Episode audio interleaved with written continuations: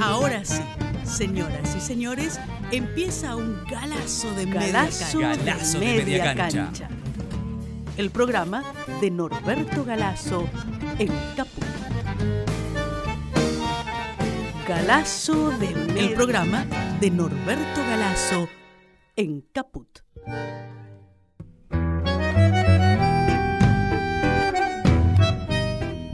Buen día a todos y a todas. Yo soy Fabián Metler y durante media hora vamos a conversar con el maestro Norberto Galazo sobre historia. Vamos a perfilar, como le venimos haciendo una vez por semana, la vida de un hombre, en este caso un hombre ligado o perteneciente a la Iglesia Católica Argentina. Y si es la primera vez que te sumas a escucharnos, te cuento que lo que hacemos es una breve semblanza de media hora donde yo pregunto y el que sabe, que es el maestro Alberto Galazo, va contestando y vamos construyendo el, el perfil de- del maldito, ¿no? del, del hombre, del argentino, de la Argentina silenciada. Eh, así que bueno, bienvenido. Buen día Norberto, ¿cómo estás? ¿Qué tal? Muy bien, aquí andamos. Bueno, eh, vamos a hablar hoy de, de Carlos Mujica, ¿no? Eh, Carlos Mujica. ¿Quién fue Carlos Mujica? Carlos Francisco Sergio Mujica. ah, miércoles, tenía varios nombres. Claro, nacido en 1930 en una familia oligárquica, Sí, poderosa, este, el padre dirigente del Partido Conservador, un hombre de militancia del Partido Conservador, Adolfo Mujica, y le salió un hijo revolucionario. y sí, este, con varios hermanos, como toda familia católica que generalmente tiene muchos, muchos hermanos. Ujú. Este, bueno, que desde chico tiene esa inquietud de saber para qué estamos en este mundo. Sí, Como me dijo un día el padre Hernán Benítez, usted tiene todo el derecho de no creer, pero yo le pregunto, ¿qué somos nosotros? Un pequeño haz de luz entre dos noches eternas, el pasado negro y el futuro negro. Somos un, un pequeño haz de luz, como dijo algún escritor francés, me parece, decía el padre. sí. Y entonces eh, yo dije, "Mi- yo no sé, padre, no, no sé qué estamos haciendo en este mundo. Y él me dijo, sí, yo sé qué estamos haciendo y por eso estamos nosotros conversando, porque queremos que en el mundo haya más alegría, haya más salud, haya más este amor, haya más este dignidad. Este, queremos terminar con todas las infecciones de este sistema. Claro, eso te decía. Es decir, un religioso convencido como él y un ateo convencido como Claro, vos claro. tenían puntos de encuentro. Claro, claro.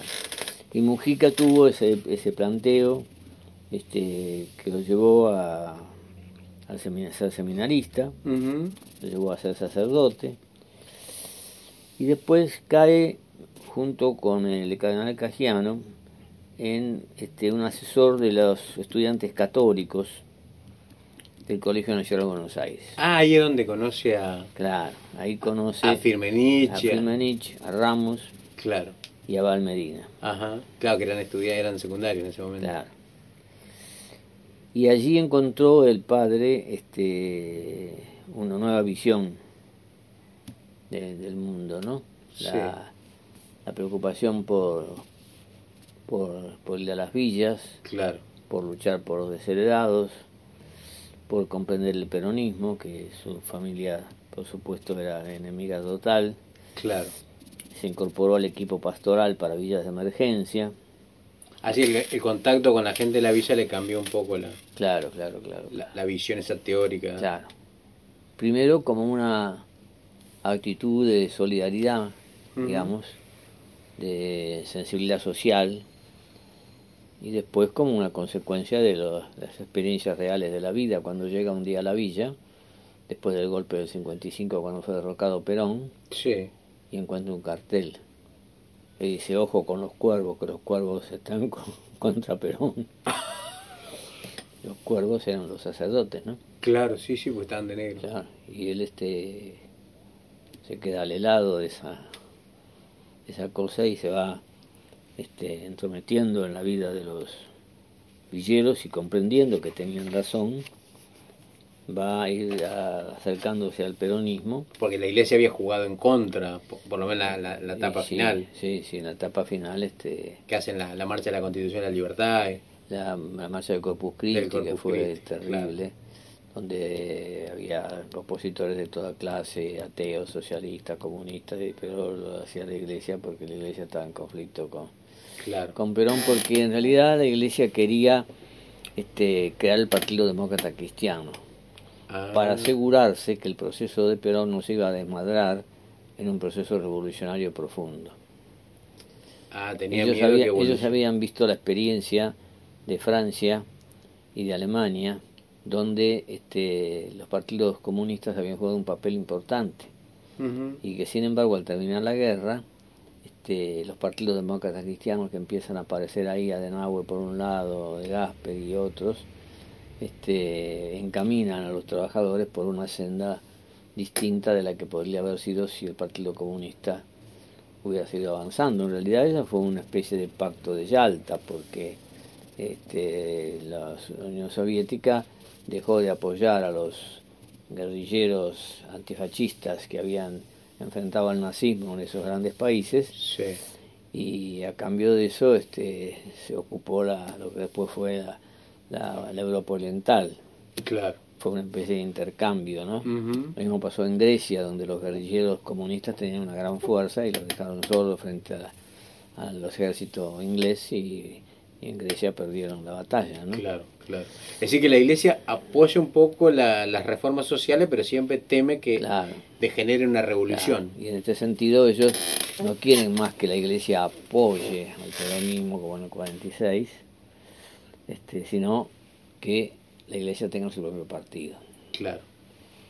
Y esto es lo que Perón lo toma muy a mal, y empiezan los conflictos, los enfrentamientos, y bueno, después este, Dios es justo, es una de las consignas este, de los, los católicos, con los cuales se va a producir la, el levantamiento de un general que era un general nacionalista católico como Lonardi, ¿no?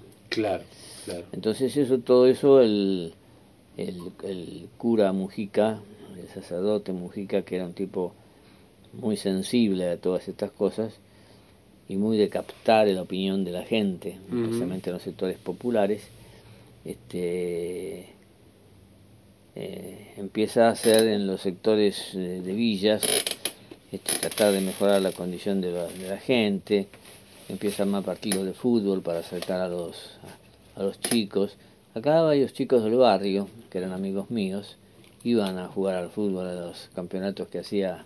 Ah, organizaba campeonato. Sí, Mujica. Ah, sí. Mira. sí. incluso el, que el que balean cuando lo matan a él, que le meten una bala en un brazo y le ha quedado una mano en garra, este, era un muchacho de acá del barrio. Ah, no sabía. Sí, sí, sí, sí. Sí, y él este él tenía la idea de que, como un cristiano, este, yo no voy a estar entre los que matan, como diciendo yo no me atrevo a matar a otro ser humano, pero sí tratar de defender a los que quieren ser asesinados. Ajá. Una cosa de ese tipo. Porque él, digamos, no es, un momento un proceso de nacionalización de la clase media que se hace, los sectores juveniles se hacen revolucionarios. Claro, claro, claro. Eh, empiezan a tomar las armas, ¿no? En claro, empieza la aparición de montoneros. Claro. En el 70, después que se produce el secuestro y muerte de Aramburu, sí. Eh, empieza la casa de algunos de estos jóvenes y que lo matan a Ramos y a... Claro, a Ramos y a Valmerina los matan en William Morris. Claro. Que están en un, en un, café. Exacto. Que se ve que algunos los delató, alguna, alguna trampa de ese tipo que hubo. este Y son muertos, ¿no? Por, por, por el ejército. Y se hace un... el entierro. Sí. Y el responso lo hacen el padre Mujica y el padre Benítez. Ah, el padre también estuvo ahí. Sí, sí, sí. Y los detienen a los dos. ¿Por hacer el responso? Sí, sí, sí, sí. Los detienen. El, el padre Benítez me contaba que estuvo detenidos como 15, 20 días. La iglesia, sí, después de todo, la iglesia que, la cúpula de la iglesia, como siempre, se ocupaba más bien de jugar al tenis con los dictadores, ¿te acordás? Claro, sí, sí, sí, sí. Ah, no, no, no los defendió. No, habrán hecho que bueno, que lo saquen. Que... Galazo de media cancha. El programa de Norberto Galazo y Fabián Medler. En Caput. Lo único que recuerdo que me causa gracia es que el padre Benítez decía que estando en preso lo van a visitar este varios amigos, él los recibe, lo, le, a recibir gente. Y un día el carcelero le dice, este padre, eh, hay un periodista que lo quiere saludar. ¿Quién es? Bernardo Neusta. Ah, no, no, no, no, no, no, no, no, no, no, no lo deje entrar. Yo le dije enseguida al, al, al, al carcelero, no lo deje entrar. Eh, no lo quiero ver ese señor. Ese señor no tiene nada que ver conmigo. Este, Era joven Bernardo Neusta, me imagino, todavía en esa época. Claro, pero yo había hecho algunas pillerías y Bernardo Neusta tenía una revista extra donde había que, se la había ofrecido al padre para que hiciera una columna. Sí. Y el padre cuando se dio cuenta de que se trataba no quiso saber nada. Claro. Yo recuerdo que cuando me contaba eso, yo le decía, este, escúcheme, padre, usted, pero usted no lo quiso recibir. Usted no sabe lo que dijo Néstor un día. Dijo, todos aquellos que no pasan por mi programa no existen en Argentina.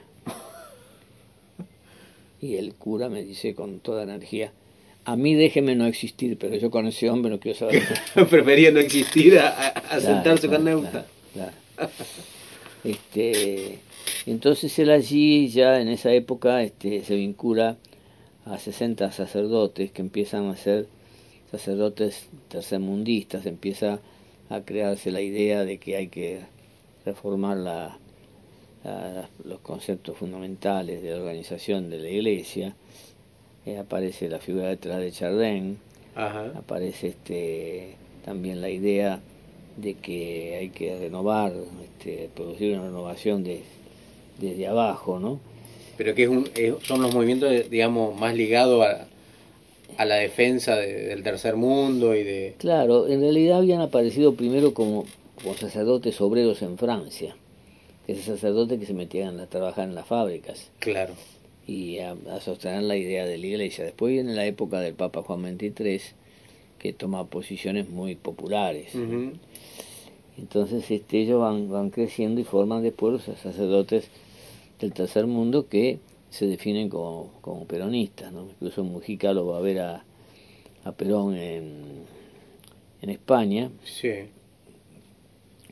Y cuando viene Perón acá de vuelta, en el 73, después de el campo está en el poder, este, en una oportunidad eh, Perón va a la, a la basílica donde el padre este, ejercía su, sacerdocio y no lo encuentra, se desencuentran. Se desencuentran. Pero Perón te, se ve que le tenía mucho afecto. claro. Este, y él se convierte en una figura muy importante. Yo recuerdo... Yo lo Vos lo conociste, ¿no? Yo lo conocí. Yo lo conocí muy brevemente, te digo. Sí. Este, yo este, se lanzaba el periódico Noticias, que era un periódico aparentemente independiente, pero como siempre los periódicos tienen su... Ahí el hombre que hacía las noticias policiales era Walls, por ejemplo. Ah, mira. El que lo dirigía, creo, que era Bonazo, me parece. este, eso fue en diciembre del 73, habrá sido. Eh, y se hizo en el boliche de Rivero, en el, viejo almacén de Rivero. ¿Del Mundo Rivero? Del Mundo Rivero, sí. Y ahí se hizo un gran acto. Yo no sé quién me invitó. Lo que sé que estuve conversando con Hernández Arrey, que estaba muy, muy, muy triste por el curso que iban tomando los acontecimientos. Y después estuve en una mesa, a través de un amigo, donde lo conocía Mujica. Ah, mira.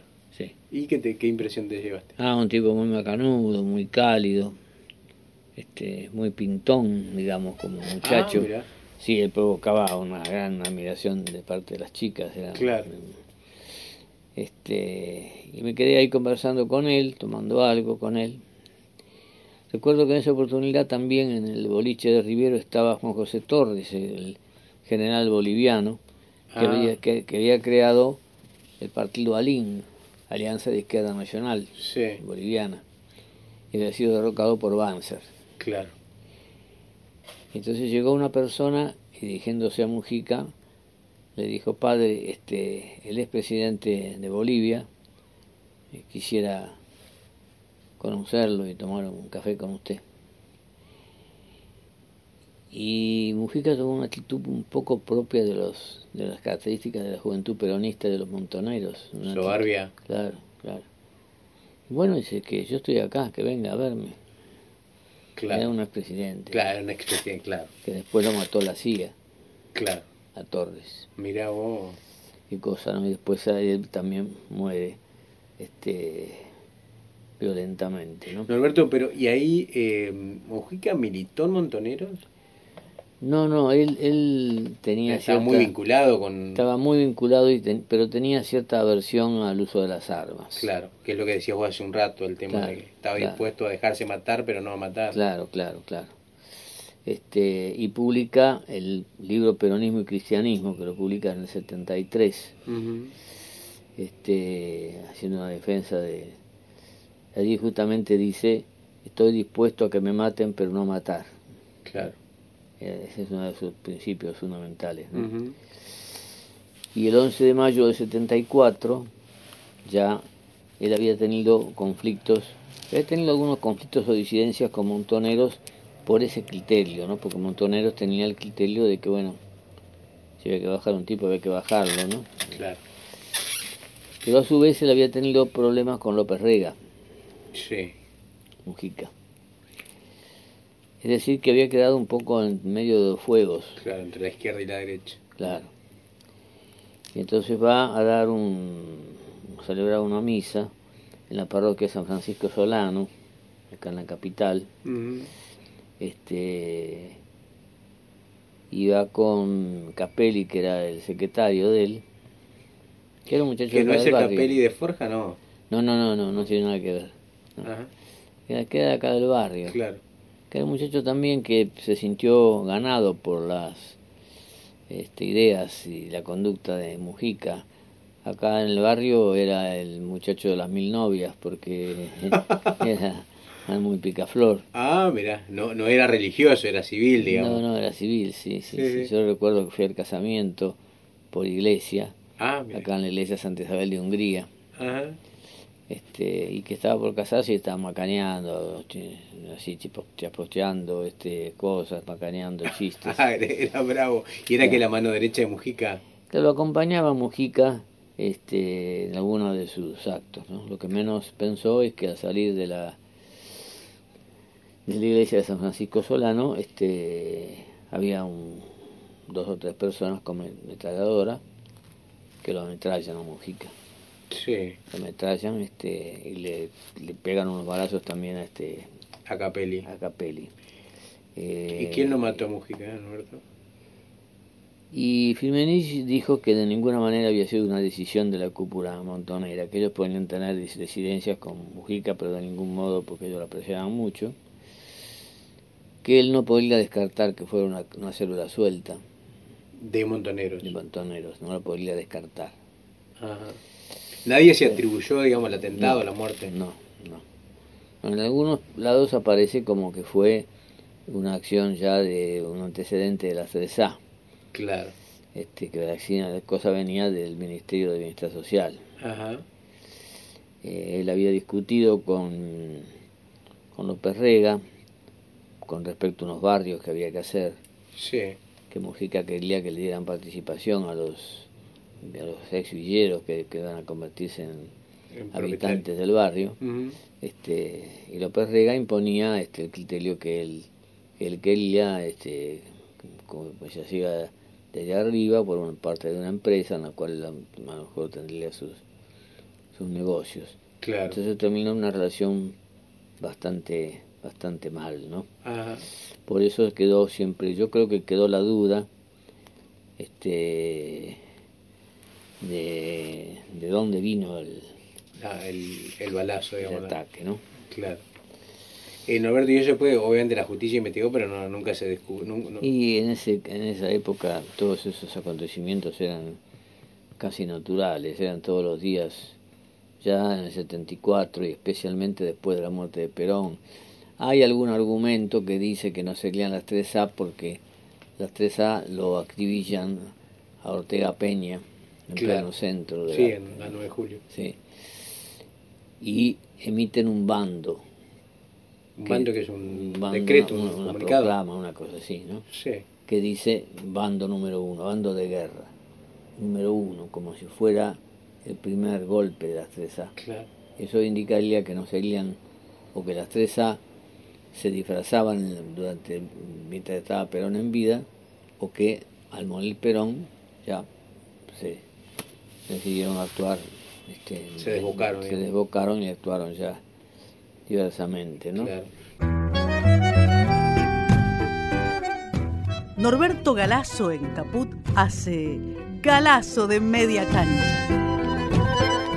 Galazo de media cancha. Galazo de media cancha. Radio. Roberto, ¿y, qué, ¿y la vida cotidiana en ese momento? Eh, eh, vos obviamente es un hombre joven, ¿cómo? ¿Se vivía con, con miedo? Digo, había No, un- no, se vivía mal, sí. ¿Sí? ¿Se vivía mal? Sí, Decir, sí. Sí, sí, sí, porque esto de las 3A eran tipos, este, no andaban con vuelta, ¿no? y fueron muchos los operativos que hicieron. Especialmente, eso de, de, de Mujica parece como un antecedente que pudo haber sido las 3A. No sabemos si fue las 3A, a lo mejor no se puede este, asegurar, pero sí se puede asegurar que desde julio, desde el primero de julio que muere Perón, empezaron los, los operativos, ya pr- prácticamente casi hay dos o tres por semana. Ah, miércoles. Este, Ortega Peña muere, después este, muere también el abogado Curuchet, después este, eh, se produce mm, varios acontecimientos así de, de ese tipo, ¿no? ¿Pero van a matar, digamos, o hay un Sí. secuestro y después No, fusilamiento? no. Sí, ahí, eh, qué sé yo, a Silvio Frondizi, por ejemplo, lo secuestran, cierran las calles, los dos accesos a la calle donde estaba el, el estudio de Silvio Frondizi, lo detienen a él, Sí. Lo apresan a él y al, al yerno, creo, lo llevan a Ezeiza y en Ezeiza los, los fusilan. Ah, mira. Sí. Claro. Y en otros casos, este, Atilio López, por ejemplo, y el, el secretario del, del sindicato, que también mueren en. habían venido de Córdoba a Buenos Aires y mueren, este. No recuerdo exactamente, pero en el camino, en la ruta que va de Córdoba a Buenos Aires.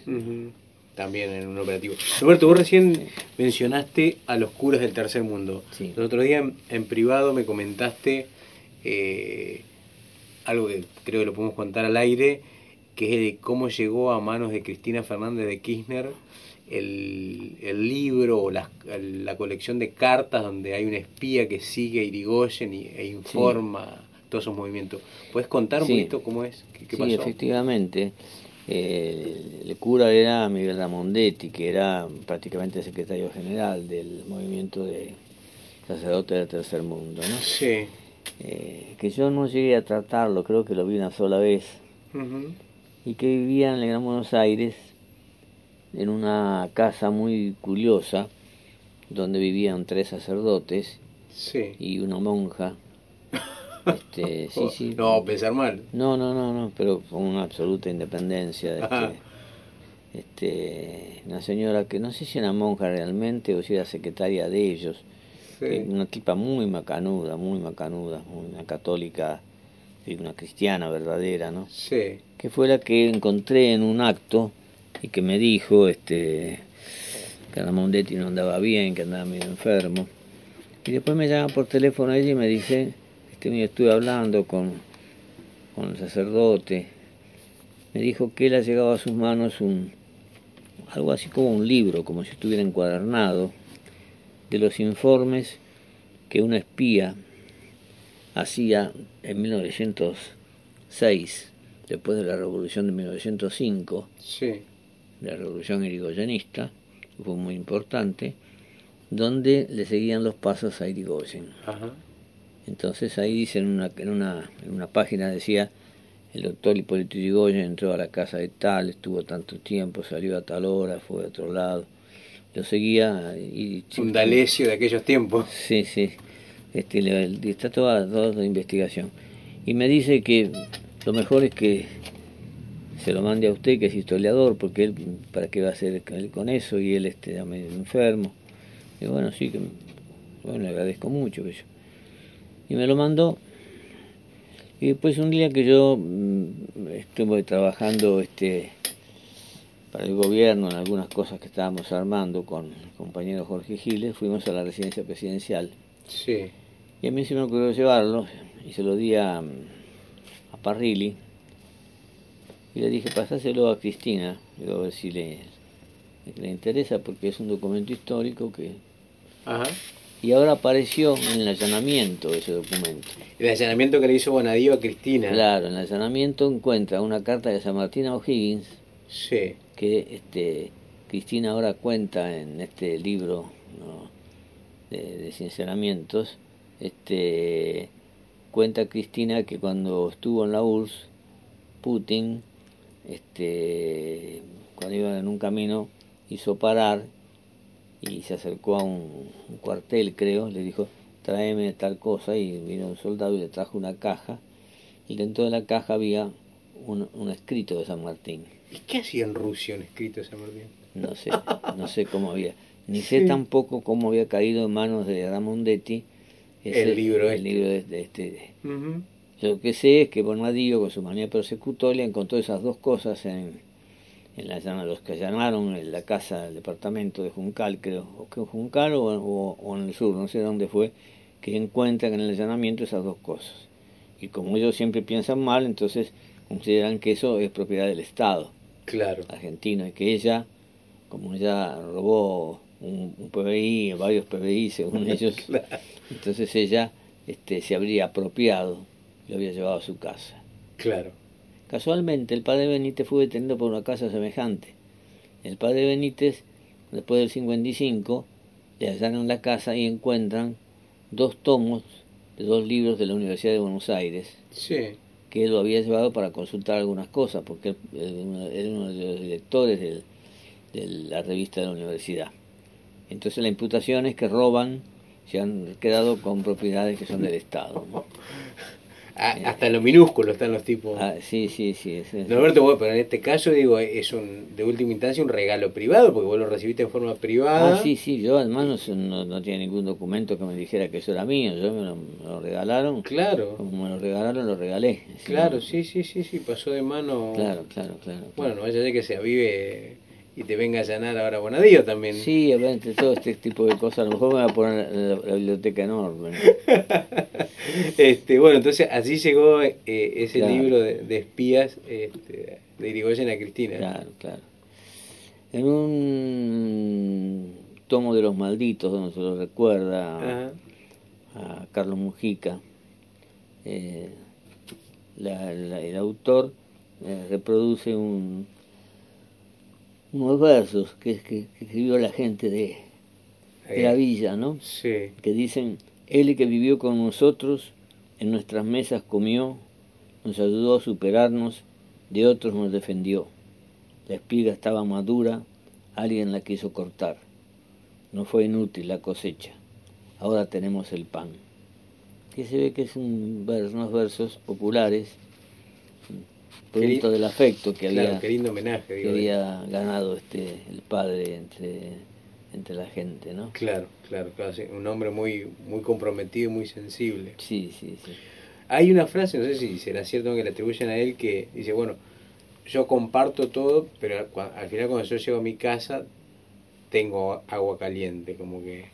Claro, él tenía una contradicción, porque una cosa es ir a la villa a ayudar y otra cosa es vivir en la villa. Claro, claro.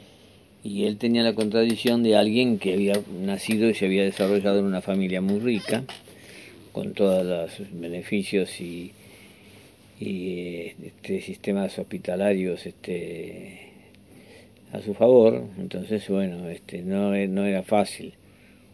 creo que fue una lucha que él tuvo con él mismo Claro. entre empezar a dormir en la villa y hoy a ir a su casa, ¿no? después del escándalo que había significado para toda la familia de Adolfo Mujica que su hijo se hiciera un, un hombre, este, un cristiano de veras, Claro, claro, un auténtico cristiano. un auténtico ¿no? cristiano. Claro, sí, claro, sí. claro. Estamos hablando con Norberto Galazo, esto es Galazo de Media Cancha, lo hablamos durante media hora sobre el padre Carlos Mujica. Bueno, eh, Norberto, vos al final, como, como ateo, has tenido excelentes relaciones con hombres muy creyentes, ¿no? Porque digo, con, con- Sí, salvo del cura que me echó del coro este, acá en la medalla milagrosa porque dice que yo no, no tenía oído. Yo quería estar en el coro y me echó del coro. Pero ¿qué, ¿cuánto eras? ¿Adolescente? Y sí, tenía 14 años. Pero, Claro. Y de ahí empecé a leer este... Ahí te ateo. Porque no soy cristiano, de Bertrand Russell, La Sí. religión y la ciencia, que es el de Draper. Una serie de libros que tengo por ahí arrumbados, que son libros que ya no, no voy a leer nada más, hasta que después leí La Sagrada Familia de, de Mars también. Este, y bueno, pero el origen fue que si me hubieran aceptado en el coro, aunque yo hubiera desafinado, a lo mejor yo me hubiera hecho un, un cristiano. Este, pero no me hice. Entonces, Menos mal. lo que resultó al final fue que, este, sin embargo, tengo en mi poder un rosario papal, ¿Ah, sí? insólitamente. ¿De Claro, qué, qué gestión porque, papal? Este, del actual papa, ¿En serio? claro. Estás, acabas de hacer una revelación Sí, sí, sí, sí, sí, extraordinaria. Sí, porque ¿Cómo? una periodista de crónica, de nombre Alicia, este, escribió un libro sobre el Papa, sobre el sacerdote Bergoglio, Sí. cuando- cuando era Bergoglio y cuando después fue Papa. Este, y en determinado momento le pregunta a Bergoglio sobre Perón, y Bergoglio, sacerdote, le dice, lo mejor que puede hacer es leer el mejor libro que se escribió sobre Perón, que es el que hizo Norberto Galazo. ¿En serio? No sabía eso. Entonces ella toma la actitud de averiguar mi teléfono y me llama. Me llama en un momento que yo no ando bien de salud, entonces yo le digo, mire, llámeme dentro de 10 días, que no ando bien, qué sé yo.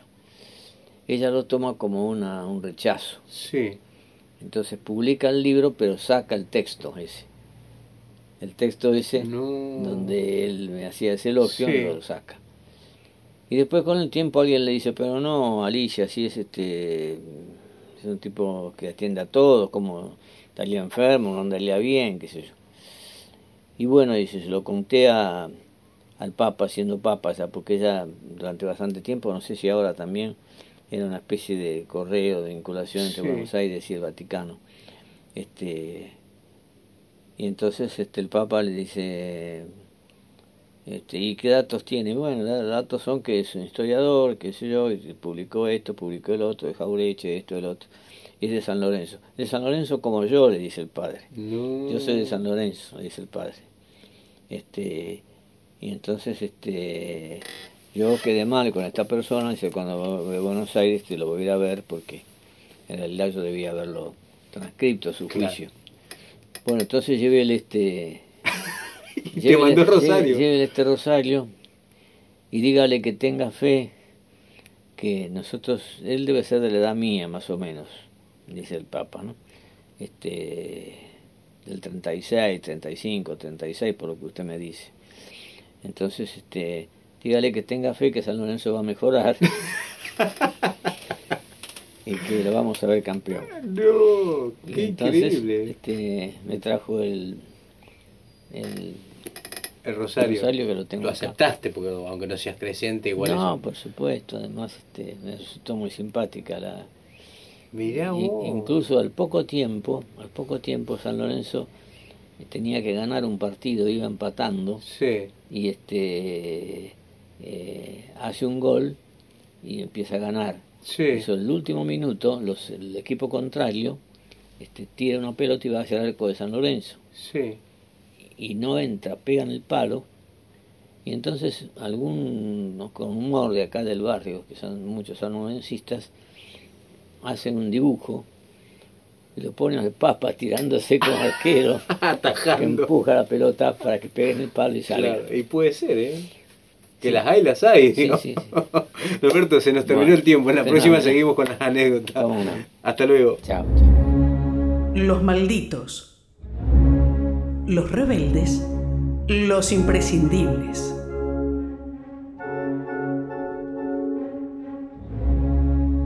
Galazo de media cancha. El programa de Norberto Galazo en Radio Caput.